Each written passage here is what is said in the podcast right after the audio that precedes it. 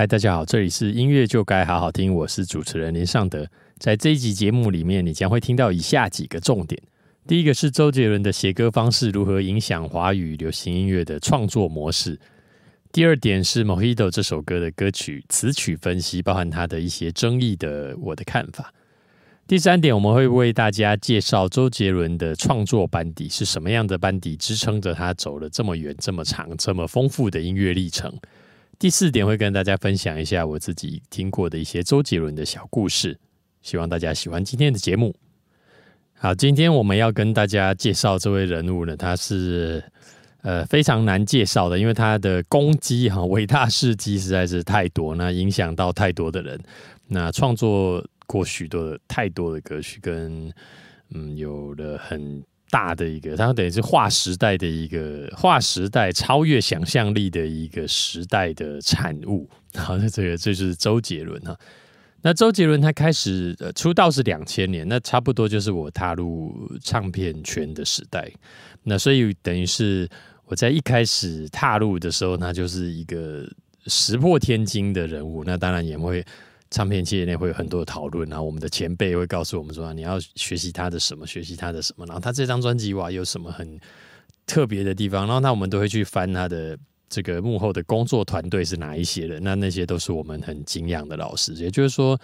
嗯，他跟我的职业历程其实是有点时间上是很重叠的，那么，所以我等于是，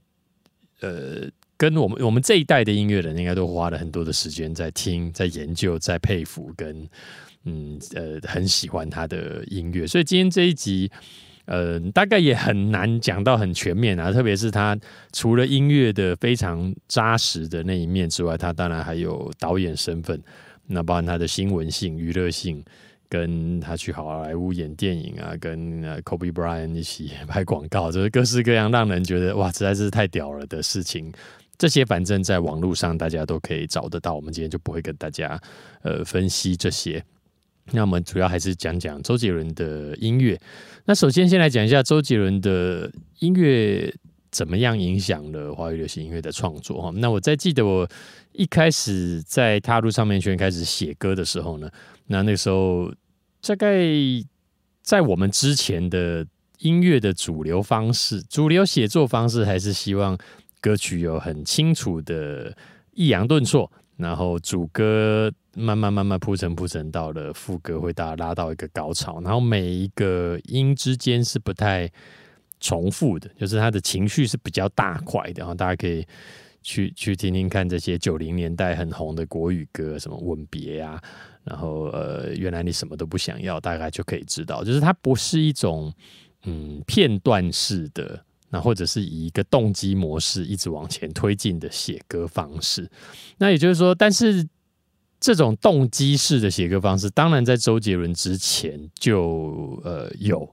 好，那我们自己在写歌的时候也有这样子写过。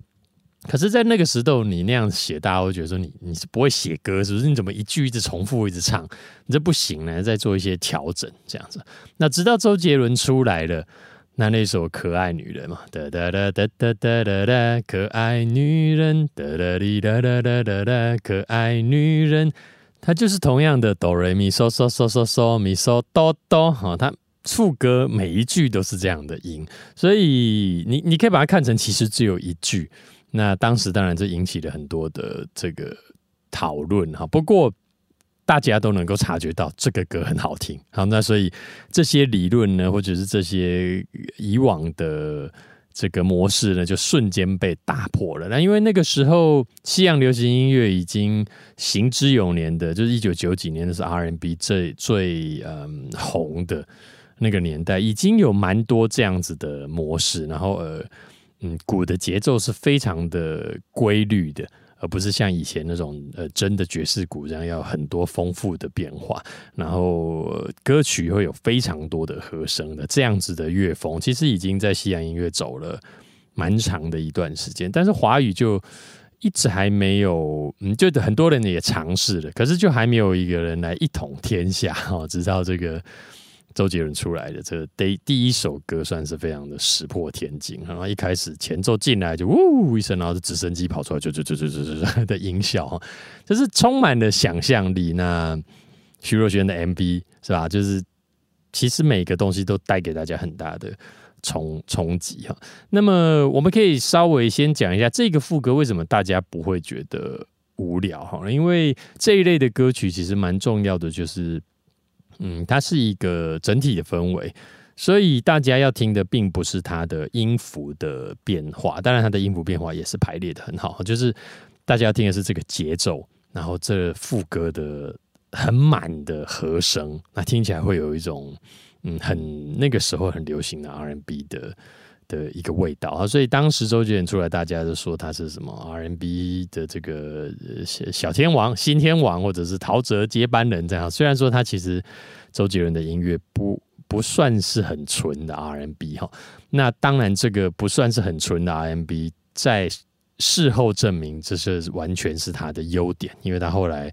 正因为他不是呃很坚守 R&B 路线的，他开拓了非常多的创作的新宇宙。那么他呃第一张专辑当然就受到了很大的瞩目。你看那些歌曲啊，心情啊，是吧？心情一出来是非常非常的，大家就哇，也有这样子的歌，又这么好听，然后和声非常非常好听。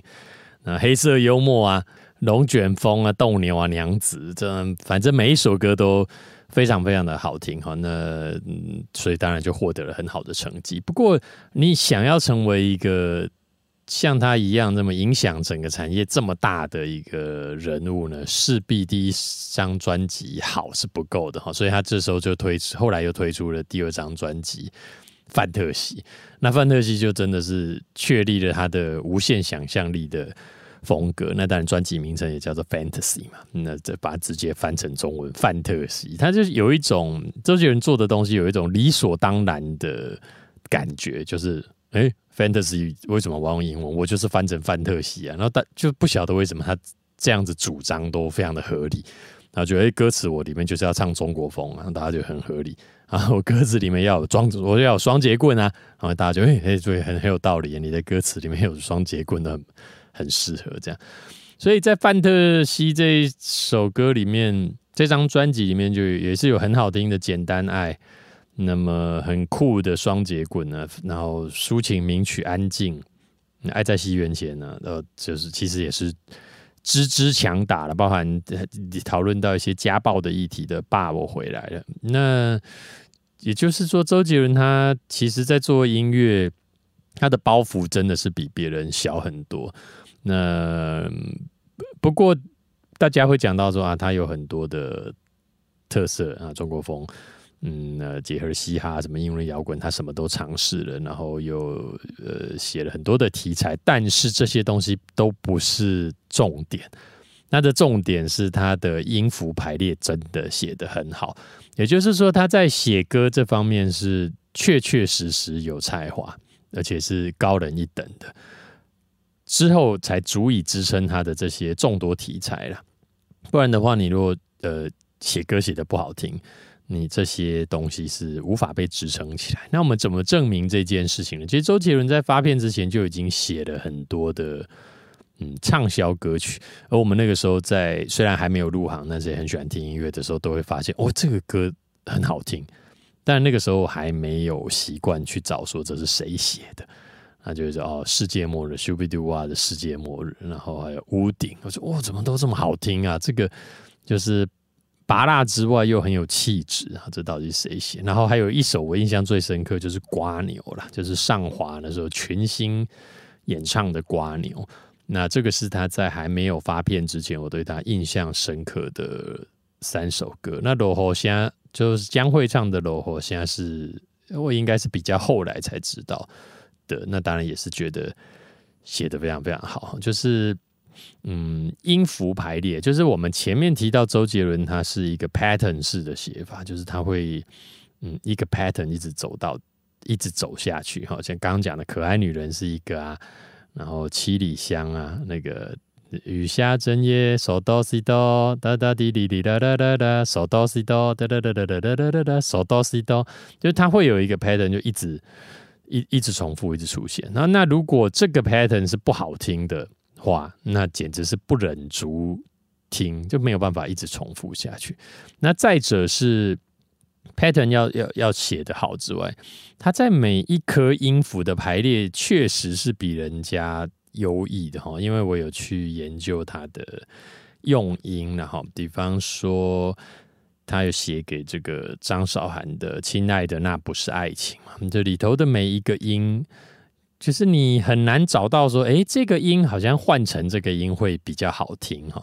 那在他的歌曲里头，其实找不太到这样的东西哈。那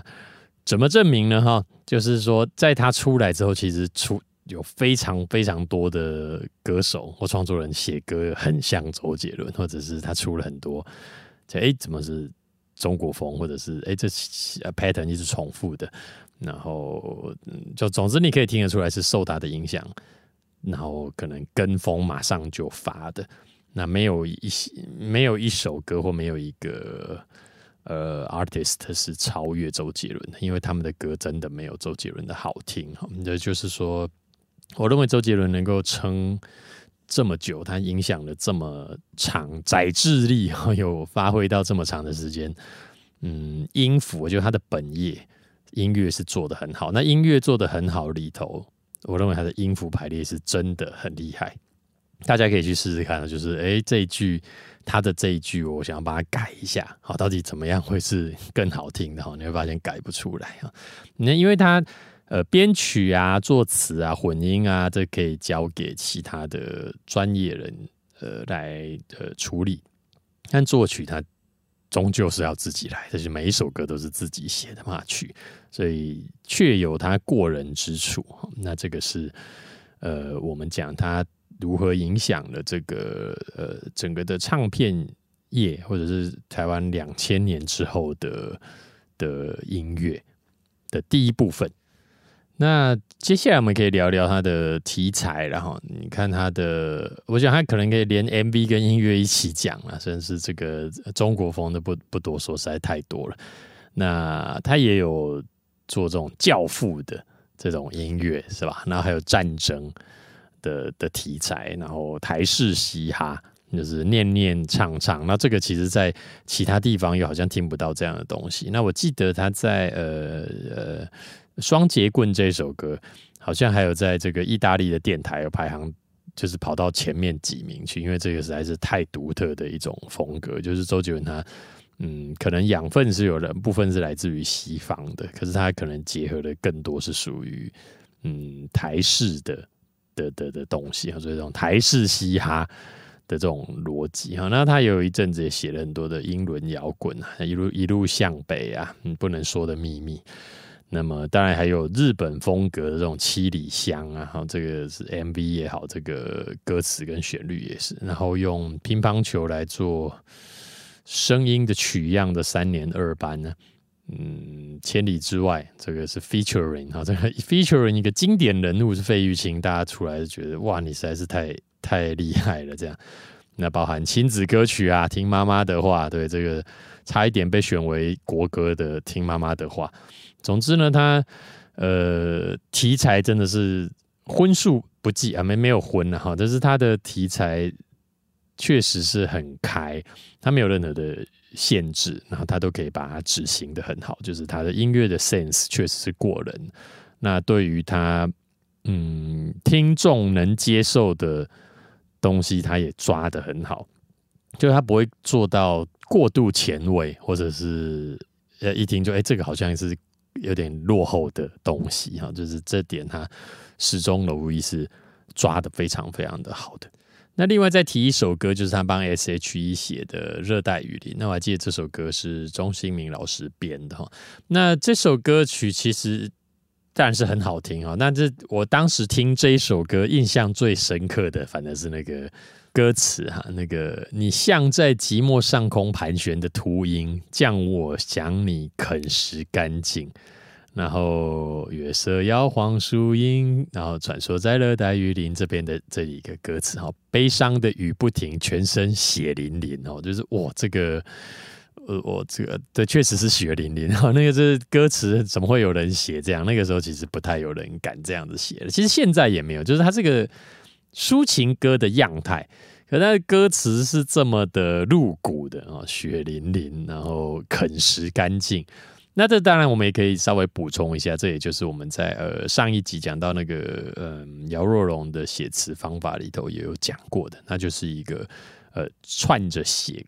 呃。扣着写这个契科夫的枪的原理啊，因为它有秃鹰，所以它会啃食这个尸体，那就把这个我想你这件事情比喻成是尸体。那有尸体的话，就会血淋淋。好，所以等于就是它建筑的基材。那总但是那个时候来看是非常的呃亮眼的的基材。好，那当然旋律是非常好听，然后 S.H.E 唱也非常好听。那除此之外，当然不是因为这样我的印象深刻，因为那时候在帮忙公司培训一组这个女子女子团体哈，人很多的那种女子团体，然后当时他们都要呃都要做这种有点像内部验收或者要表演给唱片公司看，然后那个当时的要前进唱片公司都要准备一些试听带啊，然后最后如果他们觉得不错的话，就要看人跟现场表演的那个年代，那当时他们就。练习热带雨林，然后这这个因为有多部和声嘛，他们人也很多，所以大家可以有比较好的一个表现。然后为了证明他们好像能唱，所以有安排和声这样。所以这是个呃呃蛮有意思的一一个故事了。所以我就每次听到热带雨林，就会想到那个时候在工作的事情。那其实有还有好几首歌是这样的，就是我可能都听过，嗯。四五百次，然后就是因为一直唱，或者是我们在一直录音，就一直重复。其中有一首歌就是永邦的《你是我最爱的女人》，然后那时候培训的是男艺人，一个年轻的男歌手吹萨克斯风嘛。然后后来没有出道，但是当时的选定是希望他唱一种深情的男人的歌曲，所以就唱这首《你是我最爱的女人》，好几百遍，一直录，一直录，一直录，一直一句一句，一直录，一直录，一直录。然后还有培训，另外一个是女生会很会跳舞的。那当时有设定她的这个市场的竞争对手，自然就是许慧欣呢，会唱会跳的是吧？那所以就当时在公司就呃要一直练的歌就是《孤单抗体》，然后还有这个同样也是许慧欣的许慧欣，然后是呃呃哥哥 and 妹妹的那个哥哥转中译写的《倔强的背后》。我这个不是开玩笑，这几首歌我真的都听过好几百遍，然后再跟歌手说：“哎，我们这句再试一个怎么样？我们再怎样？然后这句怎样怎样怎样？哇，那真的是非常磨人的过程哦！但是也因为这些过程啊，那让自己有很多的成长哦。但歌手当然也是在录音室里面花了这么多的时间去演绎，然后去折磨。”跟去了解自己跟麦克风、跟器材之间的关系，因为我们录完就会再听、再开会检讨，再进录音室再录，再开会检讨，在录音室再录，然后现场他也要练啊。所以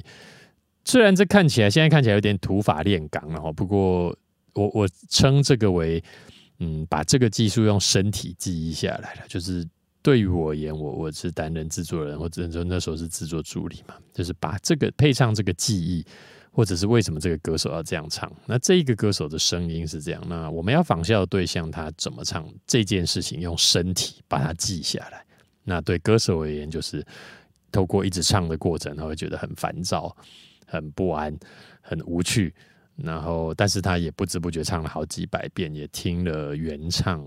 听了好几百次。之后，他确实也用身体把这个技术给学起来了，所以这个是培训艺人过程当中的的一些个一些个小故事，在这边也跟大家分享一下。那接下来我们要分析一下周杰伦的呃《Mojito》这首歌的分析，以及他的写歌创作的一些特征特色。那么我们在呃分析之前呢，先来听一下《Mojito》这首歌。如果您是使用 KKBOX 聆听本节目的朋友呢，现在就会呃，直等一下就会直接播放这首歌。如果您不是使用 KKBOX 的朋友呢，就麻烦您自己跳出来听一下这个歌曲。那也可以看一下这个歌词，我们等一下都会一并讨论。请听歌。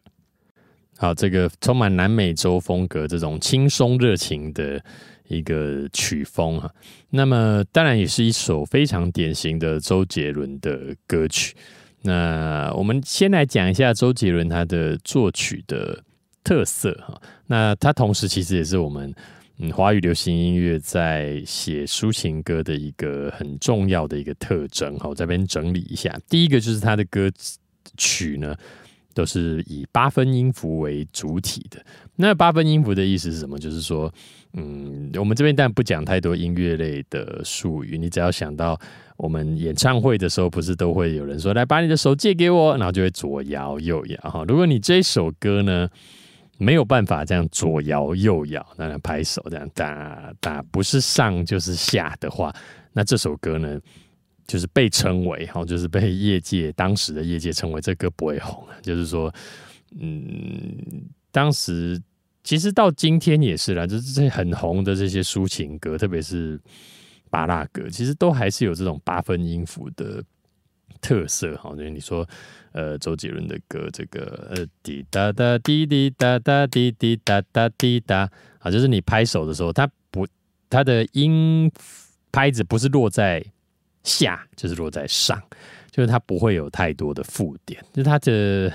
写歌的时候是非常重在意这件事情。那也有很多人讨论，他觉得是嗯华人的律动感不好，所以我们的歌对不是正拍就是在反拍。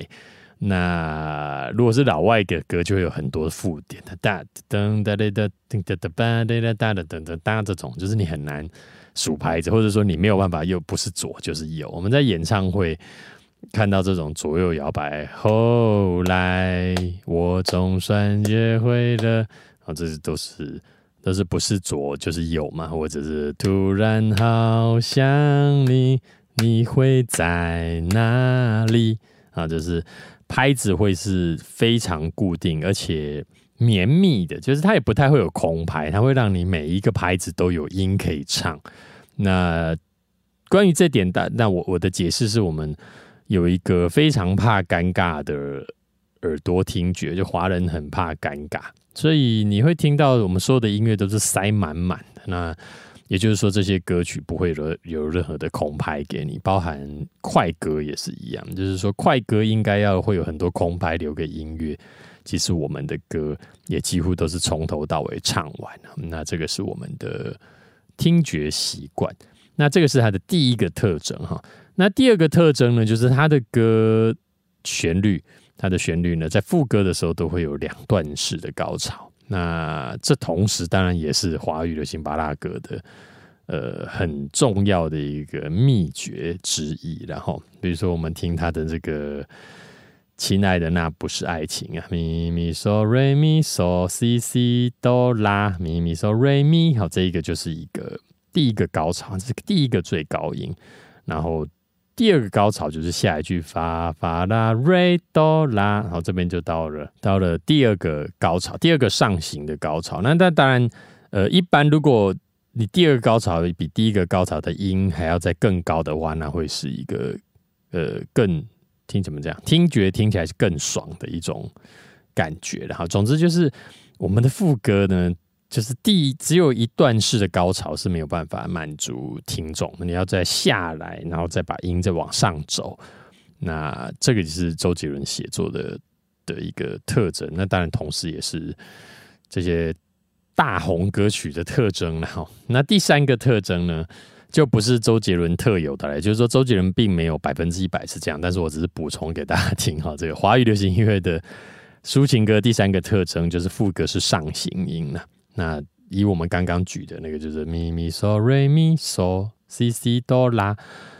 咪咪嗦瑞咪嘛，哈，它是不断的一直在往上。那因为上行音阶给我们带来一种亢奋，带来一种希望，带来一种正面的能量，所以我们的副歌就会很经常的会是上行的。那有没有一些歌是下行的？哈，也是有的。那林俊杰就有很多歌是这样，修炼爱情的悲欢，哦，他就是。比较往下走的，所以你听这个句子，你就会觉得，哎，好像它不是那么开，或者说没有那么短杠，或没有那么狗血，所以这就是上行音阶跟下行音阶会给你带来的也就听觉上的感受的不同。所以这三个原则，大家也可以去呃检视一下，在呃过去二十年，从云南到云林的朋友，从这个东北到高雄的朋友，都会喜欢的歌，它是不是都有这样子的特性啊？我这研究是有高度的这个符合这三项要点的的的特色。那么《Mojito》这首歌呢，嗯，我们可以。跟大家分享一个很最很重要的一个关键呢，当然在嗯华语歌，这真的是华语歌特别爱用哈。这个老外歌、日本歌、韩国歌也有这么一点点这样的味道，就是我们的歌很喜欢用这个和弦的内音，就是 arpeggio。那比如说像这一首歌，这个这个 Mojito，那一开歌就是 mi so do mi。Re do，那这是 mi so do mi，，这是一个这个六麦的一个组成音。那么它这下一句是什么？拉哆咪嗦发，好，这边又来一个拉哆咪哈，拉哆咪嗦发，拉嗦发发咪，好，这边有一个蹲下来的音，它其实真正要走的应该是拉哆咪啊，拉哆咪嗦拉啦，但它有个拉哆咪嗦发。拉，好，它等于是在呃这个嗦跟拉之间有降下来唱了一个发，那当它会有一种嗯，这就是这个的音程会比较不呆板，因为它下来蹲一下，然后再往上，那一来是比较灵活，那二来你会觉得这个音程会变得更高，好，比如说它是拉哆咪嗦拉，好，你就会觉得好像很直。那拉哆咪嗦发拉嗦发发咪，好像就会觉得哦，这个呃，感觉起来那个拉好像变得更高了，而且就是很灵巧的感觉哈。然后它在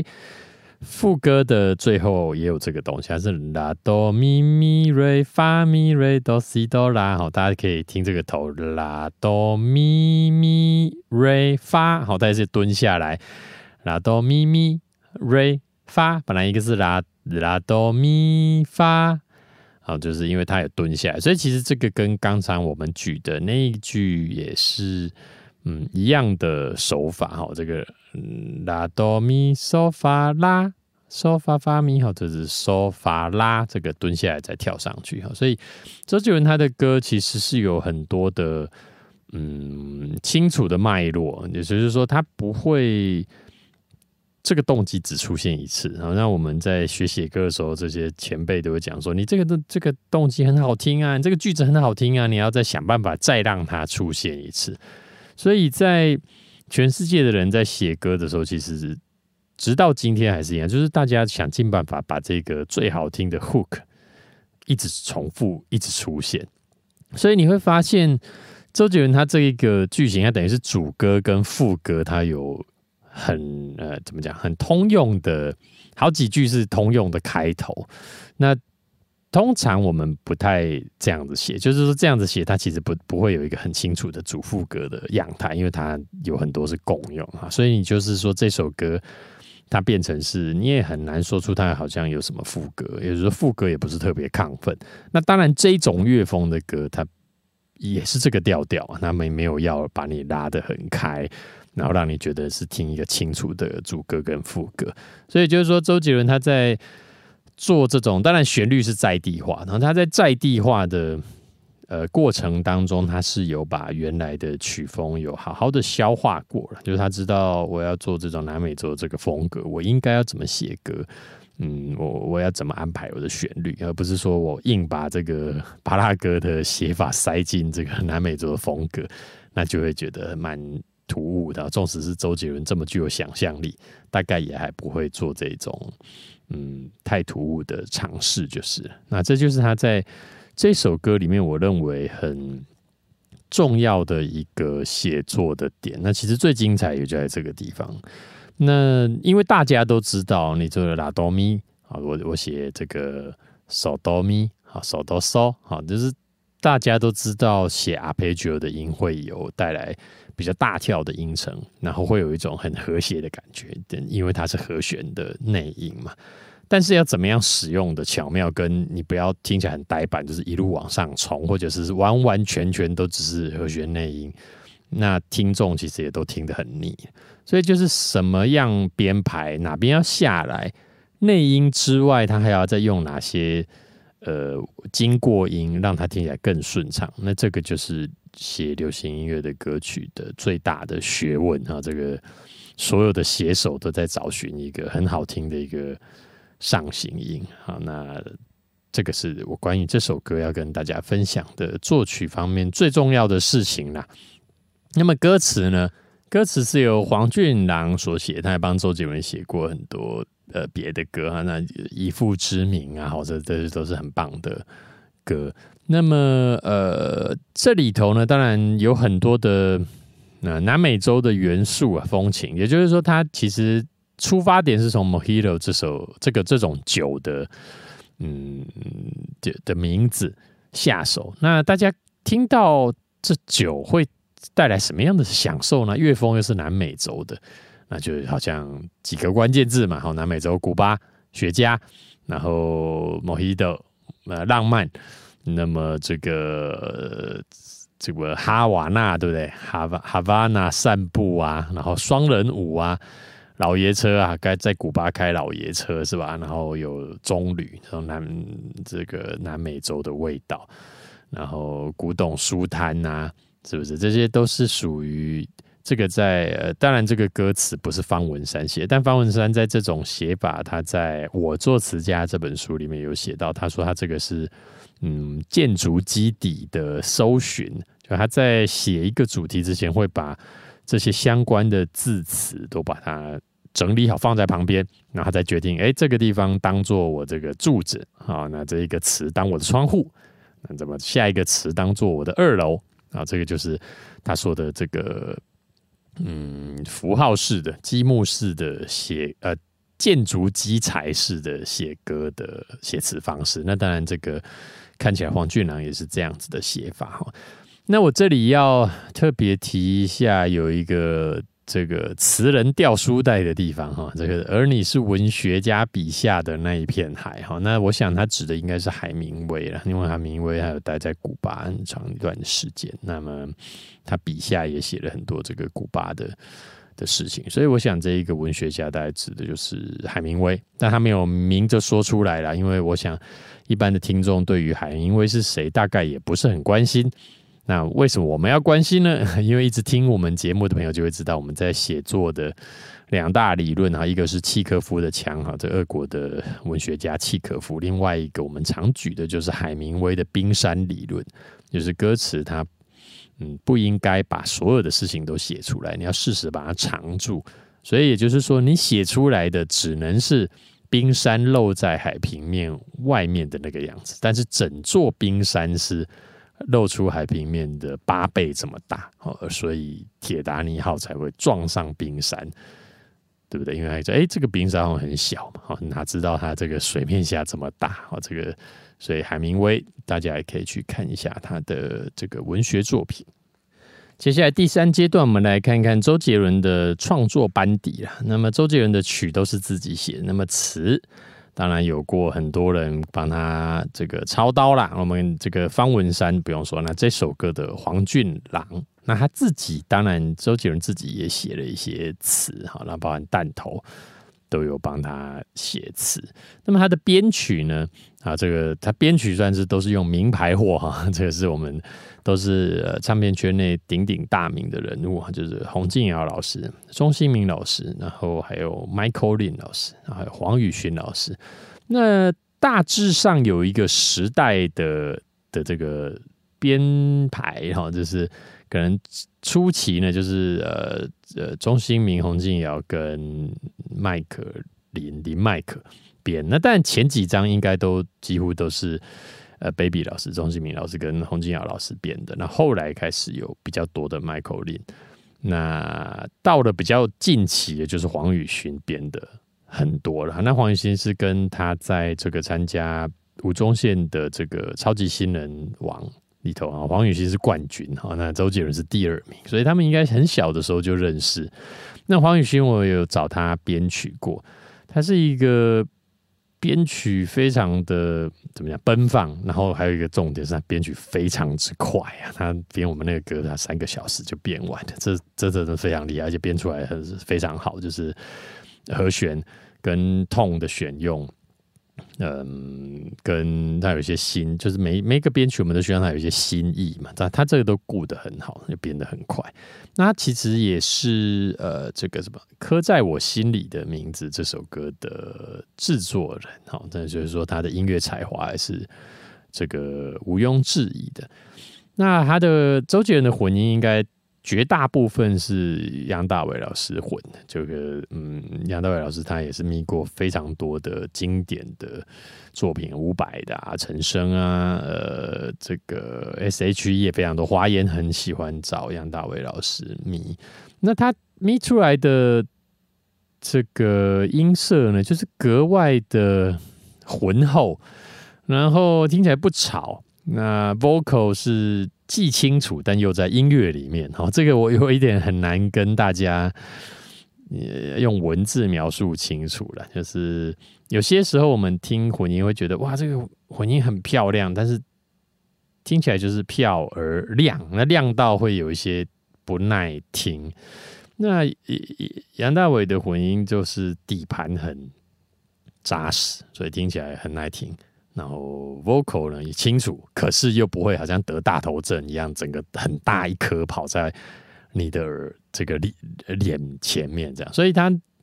确实是也是一个非常经典的一个混音设计，他呃很注重养生哈，每天会去跑步哈，这是非常好的一个习惯，但。他以前是在这个立丰的楼上，立丰录音室也是一个经典录音室哈。那现在拆掉了，都更拆掉了，而且都更拆掉速度非常快，很快时间就已经盖好新大楼，所以他现在有另辟这个呃录音，又另外再盖一个录音室哈。那是一个非常传奇的一栋大楼，有很多的，竟然有两间这么经典的录音室在里头哈。那么。他呃，周杰伦还有他很喜欢采把这个身边的朋友来一起玩，好一起我比如说他的这个嗯造型师啊，那被他搞到这样拍出来拍 MV 啊，跟出来上节目啊，或或者是一起上综艺节目，俨然就已经是出道了。那我们还是提一下这个幕后的人员，那很有有一首很有名的歌叫《阳光宅男》哦，那。这里头的那个阳光宅男本人呢，就是这个杨大伟老师的那边的录音师，那叫戴建宇啊。就是其实他本人一点都不宅，就有一种但是很专注，但他是呃很对器材啊、对音乐啊、对各种的混音这种东西是很有研究又很有热情的一个人。可是被他在 MV 里面弄起来就很像很宅的感觉，对不对？所以周杰伦显然是看到他。在呃做音乐的那个专注底下，哎，你还有另外一个面目，哎呦哎呦不错，哎呦那你来帮我演一下男主角，哎呦蛮屌的，好阳光宅男，这也是他就是总是让人家这个出乎意料之外的，就是他使用他的好朋友们，然后使用的非常的 恰如其分。那在阳光宅男里头，其实杨大伟老师也有入镜啊，大家去看一下这个很有意思的一个 MV。所以做音乐到底是要呃先成为朋友再做音乐，还是做音乐做到成为朋友呢？哈，这个也是一个嗯千古大家都在讨论的话题。这通常都是在用在乐团，哈，就是说乐团是比如说呃五月天他们就像是先成为朋友，很好的朋友在玩乐团。那有一些人是。呃，我我们是乐团上很好的伙伴，可是没有什么私交这个在老外的乐团就非常非常的多了哈。那他们呃，可能一起红了非常非常的久，但是不不会彼此打电话，或者是到彼此家里去吃饭哈。那那这一辈这一派的看法就是说，我们把专业的东西做好就好，那彼此留一些空间，让彼此喘息。那我自己自己到了年纪在越来越大的时候，是更支持这个做法，因为有时候太好的朋友要一起做音乐，可能那个磨合会更大，因为彼此之间更没有距离，更对彼此的期望更大。那倒不如大家在专业上好好呃表现，那么工作结束之后各自有各自的生活，我认为是非常好的。所以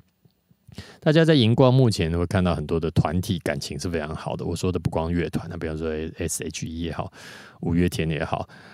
嗯，苏打绿，那我相信能够维持的长久，绝对不会是他们每天黏在一起可以达成的。应该相反的，他们是应该都有把自己的空间跟团体的空间抓得非常的恰到好处，才有办法长久一直走下去的。接下来我们来看一下《Mojito》这首歌，有一些网络有一些讨论，说这首歌的旋律很像这个呃。宫崎骏的动画电影《霍尔的移动城堡》里头的一首曲子，是由当然是由久石让所所创作的，叫做《人生的旋转木马》。但它有一些动机，也听起来有一点点像，不过这离抄袭还远得很啊！所以这这个关于仿效跟抄袭，我们在呃前两年的这个。那个啊，刻在你心里的名字的这这首歌，呃的主电影主题曲里面也有很多的讨论嘛。哈，说这个很像以前的一首老歌，叫做《Reality》，然后也有很像一个配乐的旋律。那当然，我们在如果我们是以这种和弦为导向的嗯创作模式底下，其实和弦进行很类似的时候。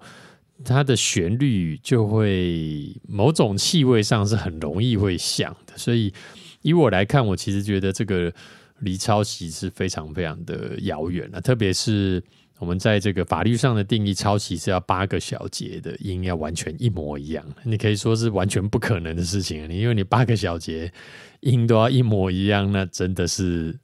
就就就真的是抄袭，然后这个是躲都躲不掉。那我们当然在创作的时候会有些是。呃，reference，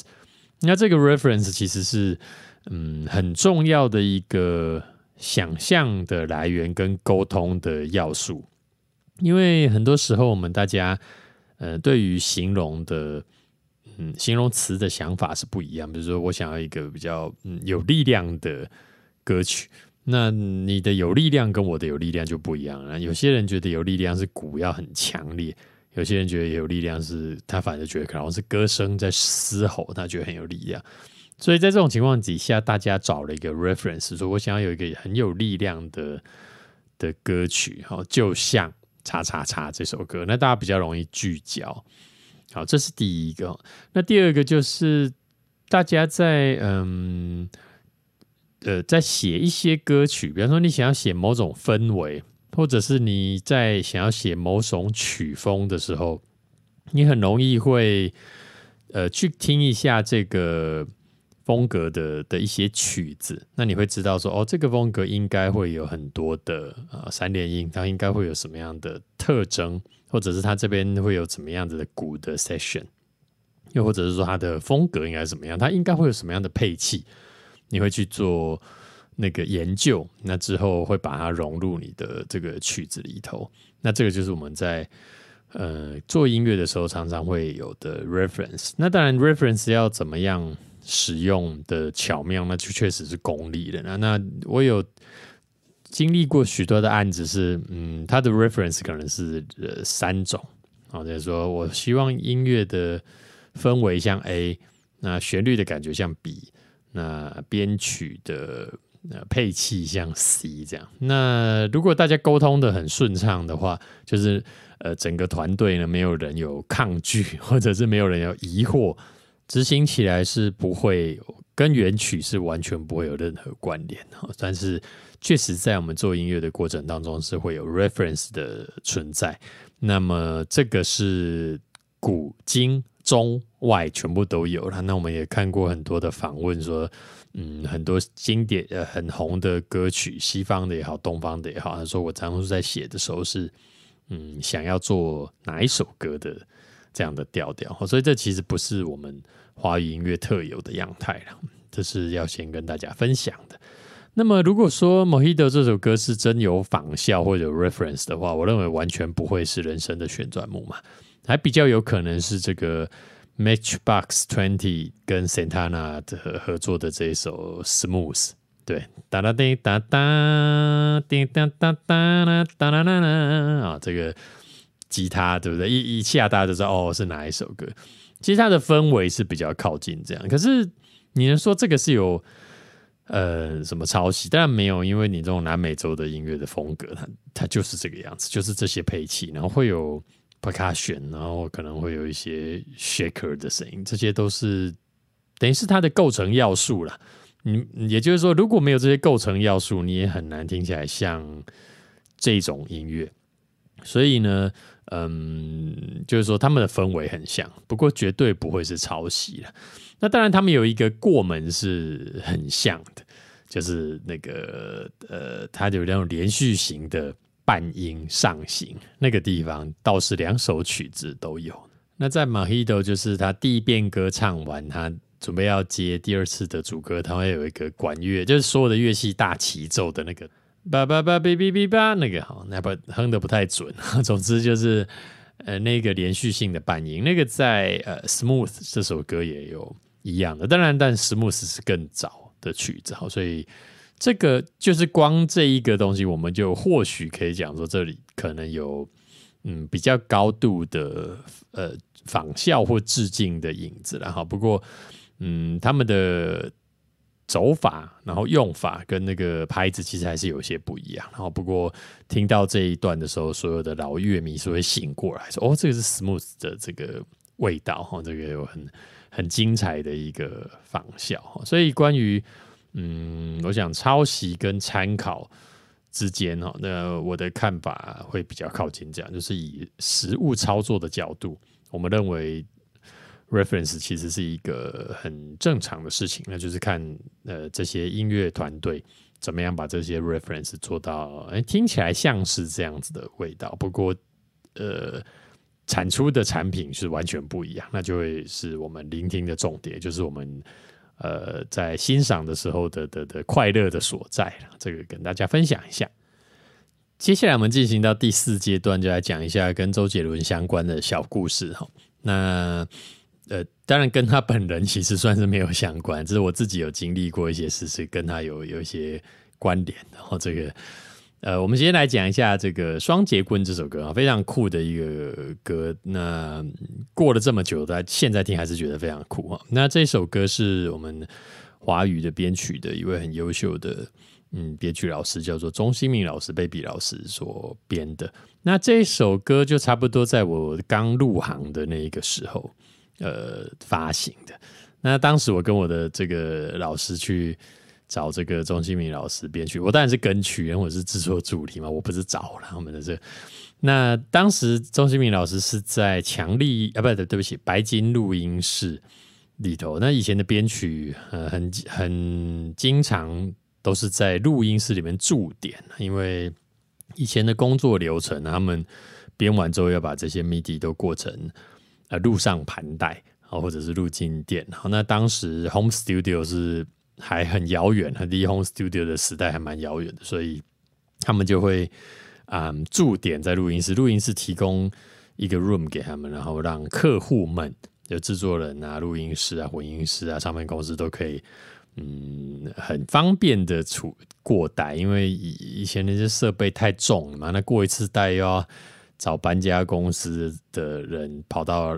编曲老师家里搬，搬好几摞的上百公斤的器材搬到录音室，然后一次过完五六首歌之后，然后再搬回他家，实在是太苦了哈。那一一个原因是这个，然后另外一个原因就是让这些编曲老师在那边编呢，以至于他跑不掉，因为所有的制作人要找他就杀到录音室里面，然后要插队也都是杀到录音室里面，然后。他要迟交了，你就是在门口等等上一个呃制作人跟他瞧完了之后，然后下一个马上捅进去，然后把他抄死，这样哈，这个是有他的工作的必要性。那在很多年以后，我看到那些嗯日本当红那些漫画家，什么鸟山明啊，这些这些啊，就井井上雄彦啊，他们啊什么手冢治虫啊，对不起啊那。他们在赶稿的时候，就是五六家公司在门口在那边等他，然后画完这一个之后，然后下一个再继续画，然后不眠不休。我就觉得，哦，那以前这些编曲老师就有点像是这样子的状态哈。那么，所以我们去找 baby 老师编一个，我还记得是周慧的歌了。那那因为以前没有办法用电脑寄来寄去，所以就要制作人去现场去听，说听完编曲。所以那个老师，我们这个可不可以和弦改一下？这个可不可以拍子改一下？就现场要调好，然后瞧完之后下好了一首，他就会过带过给你这样子。那其实是呃挺有温度的一种方式啊，因为大家必须要面对面讨论啊，或者是吵架啊，或者是聊天这样子。那那时候整个的案子，呃，这就是周慧的编曲已经。瞧完了之后呢，那这 baby 老师就说：“哎，我最近编了一首这个杰伦的歌，很屌，放给你听。你看，我中间有塞一段巴哈的钢琴。然后就哦，巴哈的钢琴。然后因为 baby 老师他那个时候，嗯，正正对巴哈非常的着迷，呃，很想要研究。我还记得他讲说，呃，以后我就要提早每天提早两个小时来录音室，我先练两个小时的巴哈。那当然是也可能是因为他那时候。”正在练习巴哈，所以在周杰伦的音乐里面放了巴哈，又或者是可能在周杰伦的音乐放了巴哈风格的曲风之后，觉得哦，巴哈真的很棒，那我要多练习哦。然后最后我来放给你听，然后就要找那个呃 floppy 的那个词一呃以前的那种磁碟，有没有？这太久以前，因为它磁碟里头会记录 midi note，然后要放进去才会驱动这些音色播出来。然后放给你听看，然后放放放放，哎，我找不到啊，那那不然下次再放给你们听好了。所以呢，就原本有机会可以先在全世界的人前面听到这个 双节棍，但后来没有，因为他找不到那个档案，还是档案有问题，最后就没有播。那我们就在后来专辑里面听到这个中间插了一首。巴哈风格的钢琴的独奏的双节棍，啊当时他当然也不知道这个歌叫做双节棍，因为我想应该是也还没有歌词，他只是说我这个编曲很很棒，放给你听听看这样。所以这个是呃跟周杰伦的一个没有任何关联的一个小故事，跟大家分享。那第二个小故事是在嗯这 Facebook 上面看到的，因为就是呃他的。很长一段时间合作的编曲跟制作人 Michael Lin，他在呃，我忘记应该是讨论区，对不起，不是 Facebook，那个是很久以前的，就是全部都是音乐人幕后音乐人的一个讨论区，这应该是 MIDI More 的论坛，它里面就有讲到说，不不晓得因为什么原因，大家在讨论周杰伦，他就说周杰伦的和声呢，就是 Vocal 全部都是用唱的，他不是用 Tune 的，那所以他是认为他的。整个音乐会非常的好听，那这个要跟大家说明一下哈，这是这是什么意思？因为我们的嗯，自从有了这个 Auto Tune 这个可以调教音准的软体，也就是说，你那如果唱到没有很差非常非常多的时候，其实用 Auto Tune 可以帮你调到一个准确的音准，或者是你想要的那个音准上面。所以从了有有了这个软体之后呢？其实理论上也就不会有人唱不准了啊，所以我们很习惯在我们的呃歌歌手唱完之后，会在过这个过程，就是让他用 Auto Tune 把它调整到一个舒服的样态。因为我们这个我也算是老派的制作人，那么这我们不会把它调到死准。哦，就是把它调到一个舒服的准度，甚至有些时候听起来不是百分之一百准，但是它听起来是个人性化的表现。所以就是我们会做这样的事情，但是这些调整过后的东西呢，其实它还是会有一点缺乏泛音。所以就是说，如果音轨一多的时候，你听起来，嗯，在没有比较前是是不会有感觉，就听起来哦很准，然后哎和声有几步都有，但是比起你是直接用唱的唱到准的，然后全部都是用唱的，没有 edit edit 过的，那其实整个的 harmonic 感觉是非常的不一样的。那包含它的 lead vocal，如果也是都都没有 tune 直接用唱的话，听起来其实我认为还是会更自然，然后还是会更感人一些。那总之，但是你其实不太会有了这个工具之后，你很难忍住不要用。说，哎，我我不要听我们今天这个这首歌或这张专辑，我们全部用唱的。那唱完没有问题，我们就就直接混音，然后不要听。所以这他的这一那一段发言是呃，也给我们很多的这个思考跟反省。因为有一些歌手其实音准是非常好，比如说阿令，那音准好到不得了。可是，但我没有制作他的专辑，但我想可能制作人还是会忍不住偷偷调一点吧。哦，但是其实是没有必要的。那不过也就是看大家呃要不要做这样的事情。但总之，周杰伦的歌应该都是嗯没有 tune 的。那我自己去听也是这样的感觉。不过在更后来的几张，我就没有这么仔细去听。呃，有有没有 tune 的这一件事情？然后，总之，这个也是他，嗯，对音乐有他的一个执着在。然后，因为这个执着，其实也诞产生了他的音乐一些不一样的的色彩跟听觉的感受。好，那如果您听到最后的话，还是要提醒一下，非常希望能够得到您的回馈，所以。呃，请你可以在我们底下可以留言，或者留下五颗星的好评、好评价，或者是到 Facebook 搜寻我们的粉丝专业，叫也就是音乐就该好好听。那给我们一些回馈，或者是你可以讲说你还想要听什么样的主题，我来会来为大家做准备。那么今天我们就讲到这个地方啦，祝各位有美好的一天，再见。